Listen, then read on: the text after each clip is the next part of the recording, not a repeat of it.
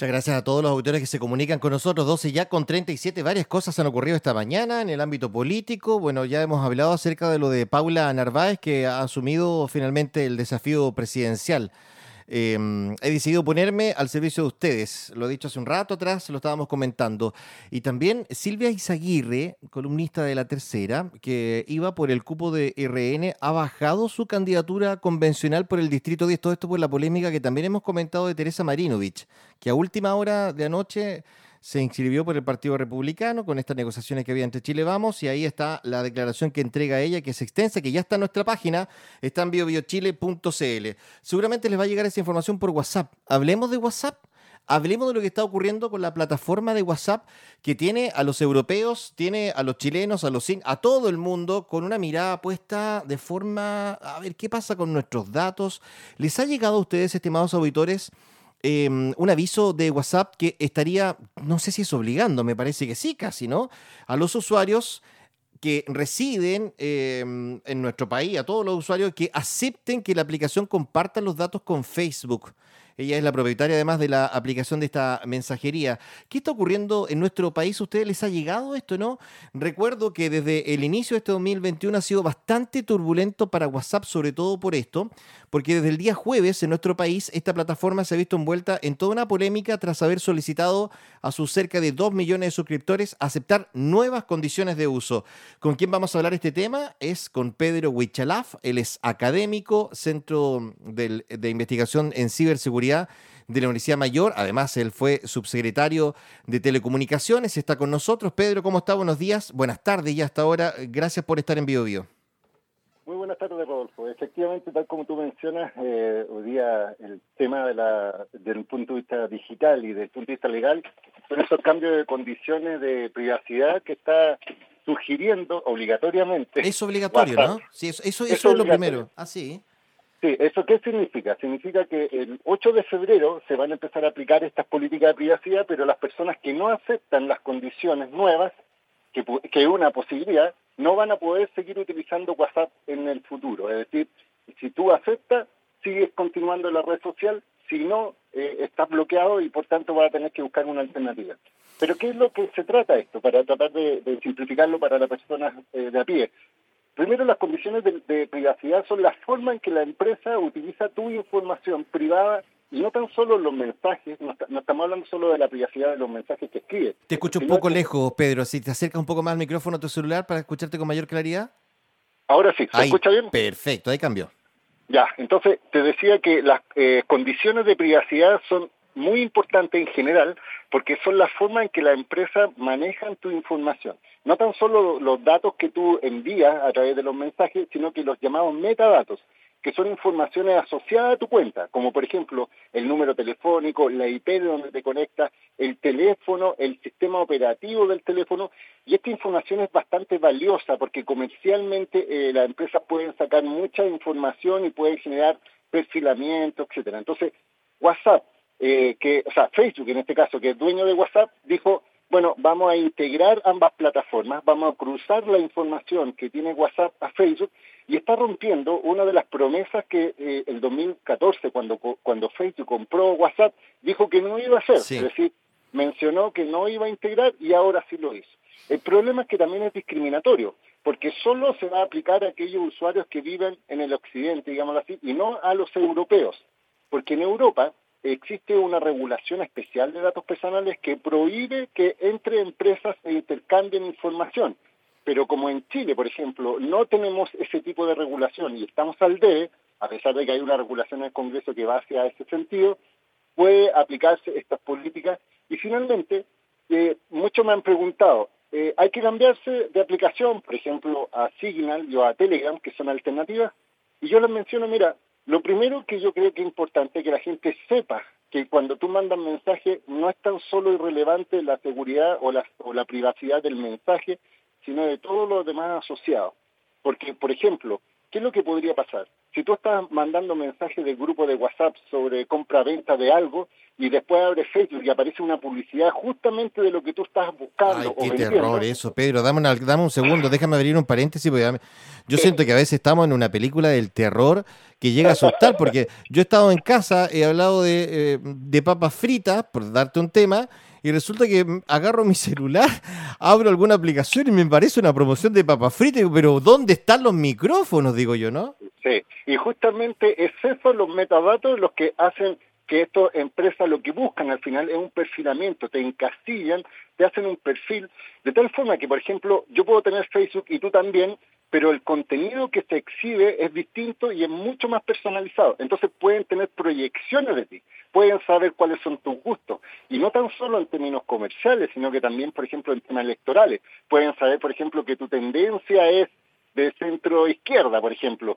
que eres más progresista por las ideas que promueves, por los grupos en los que participas, por los mensajes que tú mandas, las fotos que subes, y después esa base de datos se venden a empresas que quieren hacer, por ejemplo, analítica, analítica política o que quieren un candidato sugerirte que le lleve su idea. Entonces, por eso digo que es tan relevante hoy en día la vida digital y esto no es caprichoso. Entonces, primero, yo le diría a la gente, hay que tener eh, información, saber que eso también es valioso y a pesar de que la aplicación se vende como gratuita, están lucrando con tus datos.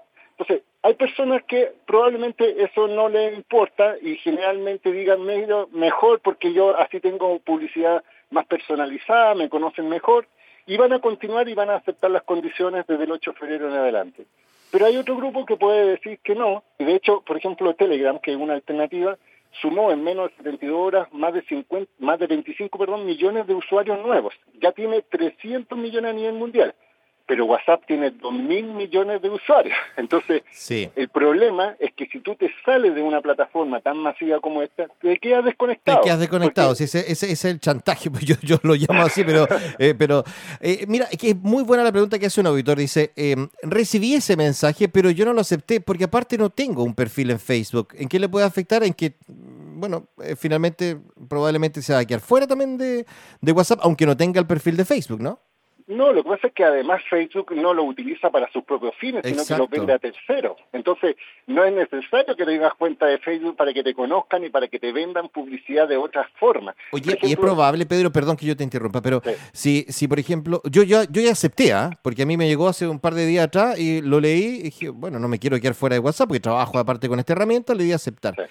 ¿Podría yo comenzar, ¿qué fecha de febrero me dijiste? ¿El 20? El...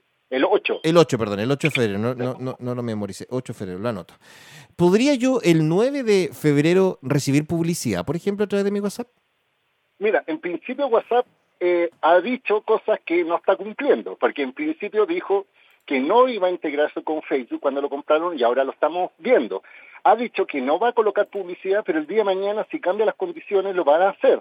Y estoy seguro que además esta información te llega a publicidad, es decir, tú estás navegando en sitios web, por ejemplo, de Radio Bio Bio, hay publicidad contextual y Facebook compra esa, esa o, vende esa información y va a aparecer información de los grupos de WhatsApp que tú estás eh, normalmente conversando. Entonces imagínate que hay un grupo de colegio, de colegio básico, por ejemplo, eh, y después te empieza a llegar en comercial, en, no sé, ahora en enero, sobre la venta de útiles escolares, no sé, estoy inventando. Entonces tú dices, ¿cómo lo supo? y es justamente porque en definitiva la publicidad no tan solo está en esas plataformas, sino que también lo venden para afuera. Entonces, por eso yo creo que estamos en un mundo muy digitalizado, donde el valor de los datos del petróleo, el futuro, así lo han mencionado, y es, es en este caso responsabilidad también de cada uno saber que eso sucede y si está o no de acuerdo. Por eso yo creo que si hay una fuga masiva Incluso el creador de Tesla, uno del, el hombre más rico del mundo, sugirió eliminar su WhatsApp y cambiarse de plataforma. Entonces siento que al final esto lo va a dar el grupo humano, es decir, si hay muchos usuarios que se empiezan a ir a Telegram o a Signal, el reinado, digamos así, de WhatsApp en Occidente va a cambiar, porque esto no es en todo el mundo. Por ejemplo, China. China tiene una plataforma que se llama WeChat. No existe el WhatsApp. Entonces, que cambie las condiciones de WhatsApp a los chinos les da lo mismo, porque en definitiva tienen otra plataforma. Por eso es importante, porque además, y mira, déjame hacerlo más eh, paranoico todavía, hoy día los gobiernos, a través, eh, por ejemplo, en, la, en Chile, estamos hablando en Chile, se está modificando la ley de delito informático que va a permitir que la policía no tan solo pueda intervenir las comunicaciones privadas electrónicas, hoy día ya hacen las comunicaciones de voz, hacen intervenciones de voz, sino que van a permitir acceder a tus mensajes, pero también a los metadatos, es decir, a la ubicación, desde dónde lo hace, los contactos, de tal forma que van a hacer una trazabilidad. Escúchame, Pedro, una cosa, acuérdate tú de la Operación Huracán, eh, que dentro de la Operación Huracán se había dicho el profesor Alex Smith, si no me equivoco del apellido, eh, había dicho que había intervenido unos grupos de WhatsApp cuando eso no existía. Ahora te creo, pero estamos hablando de hace dos o tres años atrás, no se podía intervenir WhatsApp de, primera a segunda. Se me viene a la mente, recordando un caso, ¿ah? Sí, pero en todo caso, WhatsApp ha dicho que va a seguir custodiando, digamos, la privacidad de los chats. Es decir, no está diciendo que se van a meter a tus conversaciones, pero sí a todo lo que está relacionado a la comunicación. pero, pero una orden judicial sí lo puede hacer. Sí, pero en definitiva, mira, y ahí es donde se cruzan estos temas, porque esto es muy importante, porque la empresa está en Estados Unidos y se rige por la legislación norteamericana. Entonces, probablemente en Chile van a pedir la intervención de los mensajes y le van a decir a la empresa no, porque en nuestro país de origen no permitimos la entrada a ese tipo de mensajes. Pero sí te voy a entregar toda la información asociada como por ejemplo desde dónde se conecta, de qué tipo de dispositivo. Imagínate, por ejemplo, que vas a ver que tú tienes un, iPhone y que tiene la versión tanto y que y finalmente si pillan tu celular van a saber que es tuyo por todas las otras características asociadas a la conectividad, no al mensaje mismo. Entonces, eh, no, es, no, es, no es fácil. Mira, mira, mira el dilema ético que, que, que, pone y que agrega un auditor. Dice, es muy problemático que te envíen promoción según tus gustos. ¿Eso no facilita un poco tu vida? Y después él agrega abajo, o el problema es que hay algo más turbio por detrás. Y en el fondo lo que tú estás diciendo que es mi información privada que pueda ser vendida o compartida hacia el resto. Porque me pueden agilizar la vida, lo pueden hacer, pero ahí está también la intimidad de mis datos, de, de cómo me muevo, de cómo articulo mi vida y que no venga una invasión de cosas, porque finalmente ahí puede haber también una proyección sobre cómo conducir a las masas, ¿no? O sea, imagínate que tú estás mirando, por ejemplo, eh, proyectando viajar de vacaciones al sur de Chile y de repente te empiezan a aparecer publicidad de hostales, de lugares, arriendo de vehículos, de todo. Entonces tú dices, oye, ya me tienen identificado incluso para el futuro qué es lo que voy a hacer. Y esto es tema comercial. Pero por eso te estoy diciendo que el problema es cuando es un tema político o de identificación penal. Entonces, esto no es tan mm. eh, eh, básico, digámoslo así, eh, se cruzan con muchas cosas y el problema es que hoy día tu identidad digital es mucho más relevante que la identidad personal, o sea, real. Imagínate que si tú tienes un problema con un vecino y le, le dice algo, queda la intimidad de tu vecino. En cambio, si lo haces por internet, queda clasificado. Imagínate el último caso de estos niños que fueron a Cachagua. Todos sabemos al final eh, quiénes fueron, los nombres, los apellidos, las relaciones, los pololeos, quién se dejó a quién, y al final uno dice, tanta información privada de un solo mensaje.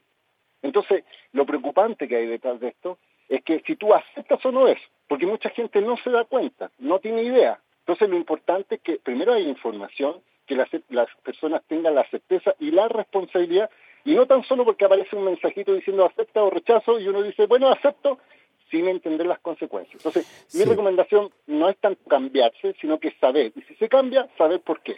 Eh, rápidamente, si el, auditor que está ahora con su teléfono y le llega el mensaje por estos días, si le dice no aceptar, es probable que le bajen la cuenta. Si dice aceptar, se va a mantener y va a tener que finalmente todo lo que tú has explicado. ¿Eso es así? Así es, es decir, el 8 de febrero los que no aceptaron no van a poder seguir utilizando la, aplicación ¿Y lo otro? a menos que sea europeo. En ¿Y Europa sí, van a poder seguir usando. Y lo otro es que es muy probable, porque así se ha dado y finalmente funciona así. Acuérdate, cuando teníamos una sola compañía de teléfono en Chile y ahora tenemos un montón, la gente comenzó a aportar, a cambiarse. Es probable que esta industria de WhatsApp, que es mensajería, que nos ayuda con la fotografía, audio, video, todo lo demás que ya sabemos, pueda también ser otra plataforma a la cual uno puede optar y quizás en dos o tres años más tenemos cinco o seis de estas plataformas, digamos, ¿no? Mira, esa es una discusión a nivel mundial, la llamada portabilidad de tus aplicaciones, porque efectivamente lo que se más reclama en este momento, sobre todo con Facebook, es su poder monopólico, porque tiene Instagram, tiene Facebook, Messenger Facebook y ahora también WhatsApp. Entonces, en definitiva, lo que se está pidiendo a nivel regulatorio de libre competencia es separar las compañías y permitir la portabilidad, de tal forma que tus contactos vayan hacia otra plataforma. Pero eso no ocurre en la práctica. Es decir, si tú pasas, en este caso, a, Signal, eh, solo van a estar los usuarios que tú aceptes y supuestamente ahí te pueden vincular con tus contactos, pero hay algunas plataformas que ni siquiera hacen eso para evitar los riesgos de la privacidad, no comparten los contactos. Entonces yo siento que hay que tener certeza, saber que esto está ocurriendo y mientras no existe una regulación clara, por ejemplo en el caso de protección de datos personales en Chile, estamos muy al debe, estamos eh, bastante desnivelados en comparación con Europa, donde expresamente prohíben y Facebook no lo puede hacer, esto de intercambiar con WhatsApp, y mientras no haya estos cambios, estamos al poder de la empresa, tal como le sucedió a Trump, donde le bloquearon las cuentas de redes sociales y quedó silenciado en el mundo digital. Es decir, ya no puede conversar con su gente de Twitter, ni de, ni de Facebook, ni de eh, canales de YouTube. Entonces al final mm. tú dices, ¿qué poder tienen un privado sobre tu comunicación, tu libertad de expresión y también tu privacidad? Oye, ¿y, y lo del WhatsApp Business, que está siendo cada vez más utilizado? Por eso, y ahí están colocando mucho más publicidad, o sea, más que publicidad contextual, hay mucha más información sobre el modelo de negocio, sobre tus clientes. Imagínate que van a tener la base de datos a quién le vende, qué, qué costos tienen, cuál es tu nivel de ventas, tu nivel de interacción. O sea, porque al final vas a saber si es una persona que le vende a dos personas o participa en un grupo de la, la, duda que tengo es si es que alguien tiene eh, una cuenta de WhatsApp Business, pero no está con una cuenta de Facebook, ¿qué relación podría tener WhatsApp ahí en ese caso? Ninguna, la descarta nomás, digamos, en la relación de poder compartir la información de Facebook a WhatsApp. Lo que pasa es que no tan solo es a, Facebook, sino que también a Instagram y a, y a otras plataformas. Por eso te decía que al final Incluso imagínate, toda esta polémica que tuvo Max Zuckerberg con Cambridge Analytica, que era una empresa que obtuvo información de Facebook para ventas de temas políticos, es decir, no es, esto se sale de estas plataformas y finalmente se lucra un mundo y estás en, en bases de datos que desconoces. Es el peor problema porque no sabes dónde estás categorizado, te pueden discriminar. El día de mañana si vas a trabajar y de repente te dicen, no, ¿sabes qué? Eh, tú eres un mal pagador. ¿Y por qué? Porque vi que en tus cuentas de redes sociales no pagas o has estafado. Pedro, hagamos algo. 8 o 9 de febrero estamos en comunicación nuevamente para ver qué ocurrirá esa jornada. ¿Te parece? Y esperemos que no por WhatsApp. un abrazo, Pedro. Gracias. La, un gusto. Chao, igualmente. Que esté muy bien. Gracias. Hemos hablado recién con Pedro Huichalaf. Él